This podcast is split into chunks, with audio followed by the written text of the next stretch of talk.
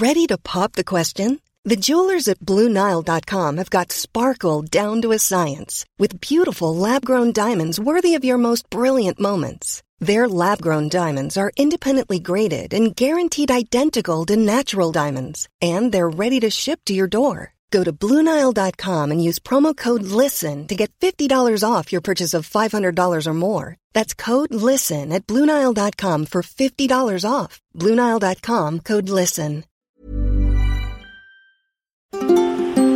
Autour du monde.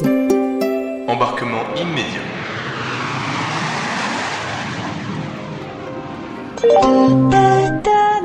Les TGV numéro... Les gares sont bien souvent le point de départ d'extraordinaires voyages. C'est aussi un lieu d'embrassade, de tristesse quand on doit se dire au revoir et de joie quand on se retrouve. Mon Dieu, que c'est bon de te voir. Mais ce que vous ne savez peut-être pas, c'est qu'une des gares parisiennes cache un incroyable trésor patrimonial. À la gare de l'Est, en dessous des voies 3 et 4, existe une capsule temporelle qui se tient là, discrètement, sous les roulettes des valises de milliers de voyageurs quotidiens. Mais revenons en avril 1939. Nous sommes quelques mois avant le début de la Seconde Guerre mondiale. La situation internationale se dégrade. L'armée construit alors de nombreux abris souterrains, et notamment sous les gares parisiennes. Vous l'aurez compris, celui qui va nous intéresser aujourd'hui est celui situé gare de l'Est. Le terme de bunker n'est d'ailleurs pas le plus approprié puisque cet abri n'est pas fortifié. Il s'agit ici de ce qu'on appelle un abri actif. C'est un lieu de repli en cas d'attaque aérienne. Il occupe une surface d'environ 120 mètres carrés et il est conçu pour accueillir jusqu'à 70 personnes, non seulement des agents ferroviaires, mais aussi des militaires chargés de l'organisation du travail, de la sécurité et de la gestion de la gare. On accède à cet abri par une trappe fermée à clé placée sous l'une des voies de la gare de l'Est. Après une volée de marche, on arrive à une première porte blindée qui débouche sur une petite pièce, un sas de décontamination donnant sur une autre porte blindée. Il faut le préciser, ces portes sont étanches et aucun gaz ne peut entrer dans l'abri. Parce que vous faites pas les choses à moitié, hein Et oui, en effet, l'utilisation des armes chimiques pendant la Première Guerre mondiale a créé un véritable traumatisme. C'était l'une des grandes menaces à l'époque. On craignait plus que tout l'utilisation par l'ennemi de ces gaz terrifiants. Derrière ce sas, trois pièces principales composent le blocos.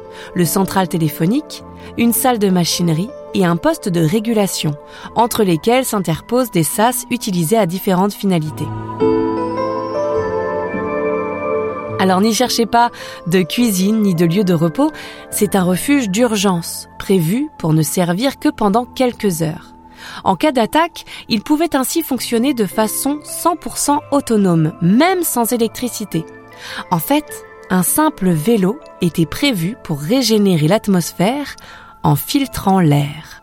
C'est un vélo de course. Encore utilisable aujourd'hui, on peut entendre, dès le premier coup de pédale, la ventilation résonner dans toute la pièce. Pendant toute la durée de la guerre, la SNCF n'existe plus en tant que telle. Les cheminots sont obligés d'obéir désormais à l'armée. L'armée française jusqu'en 1940, puis l'armée allemande jusqu'à la libération. C'est la guerre, mon général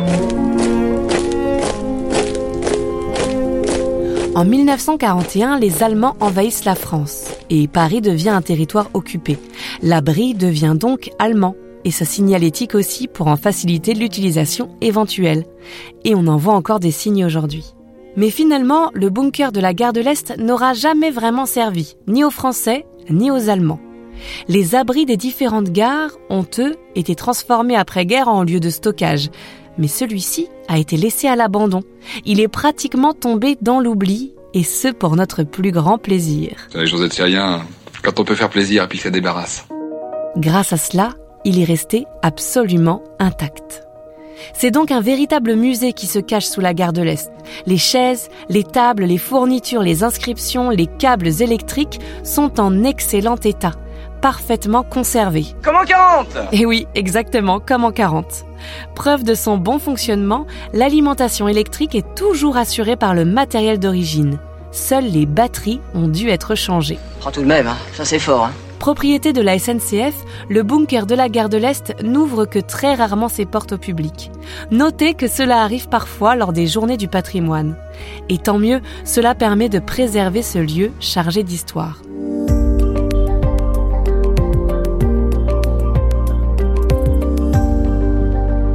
Alors la prochaine fois que vous prendrez un train à la gare de l'Est, ayez une petite pensée pour ce trésor qui se cache là, juste sous vos pieds.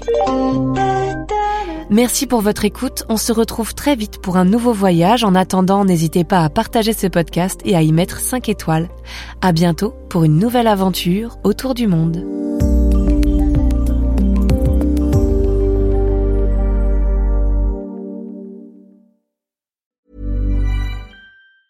Hey, it's Danny Pellegrino from Everything Iconic.